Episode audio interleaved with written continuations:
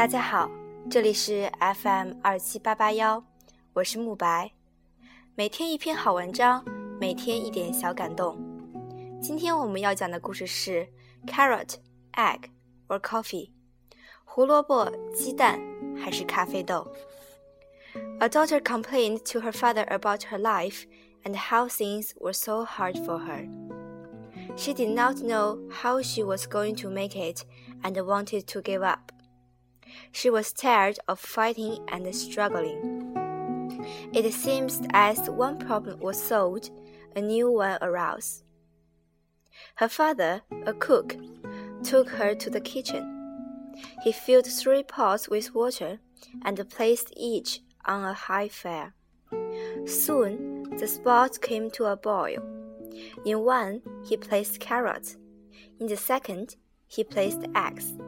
And in the last, he placed ground coffee beans. He let them sit and boiled, without saying a word.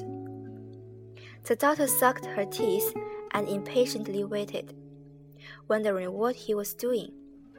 In about twenty minutes, he turned off the burners. He fished the carrots out and placed them in a bowl. He pulled the eggs out and placed them a bowl.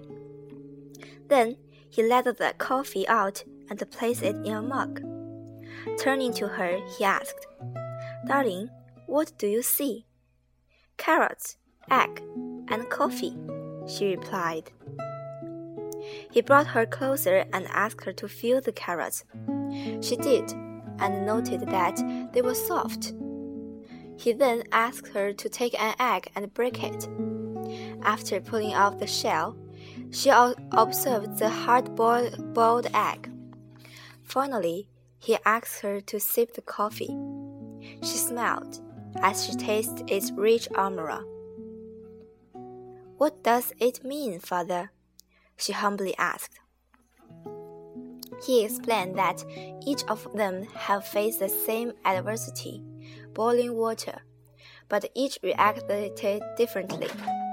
The carrot went in strong, hard, and unrelenting, but after being subjected to the boiling water, it softened and became weak. The egg had been fragile, its thin outer shell and protected its liquid interior. But after straying through shell and protect its liquid interior, but after sitting through the boiling water, its inside became hardened the ground coffee beans were unique. However, after they were in boiling water, they had changed the water. Which are you? he asked his daughter. When adversities knocked on your door, how do you respond? Are you a carrot, an egg, or a coffee bean? 中文翻译：女儿向父亲抱怨她的生活，她觉得凡事都很艰难。 他不知该怎样面对，想要放弃。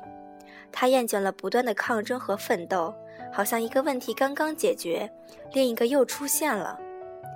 他的父亲是名厨师，他把他带带进了厨房，在三个壶里分别装了水，然后放到火上烧。很快，壶里的水开了。他往第一个壶里放了些胡萝卜，往第二个壶里放了鸡蛋，在最后一个壶里放了些磨碎的咖啡豆。然后静静地等着他们煮沸。女儿撅着嘴，不耐烦地等着，对父亲的行为感到纳闷。大约二十分钟后，父亲关了火炉，把胡萝卜捞出来，放在一个碗里，又把鸡蛋拿出来放进另一个碗里，接着把咖啡倒进一个杯子里，然后转过头来对他说：“亲爱的，你看见了什么？”“胡萝卜、鸡蛋和咖啡。”他答道。父亲拉近他，并让他去摸胡萝卜。他摸了摸，觉得它们变柔软了。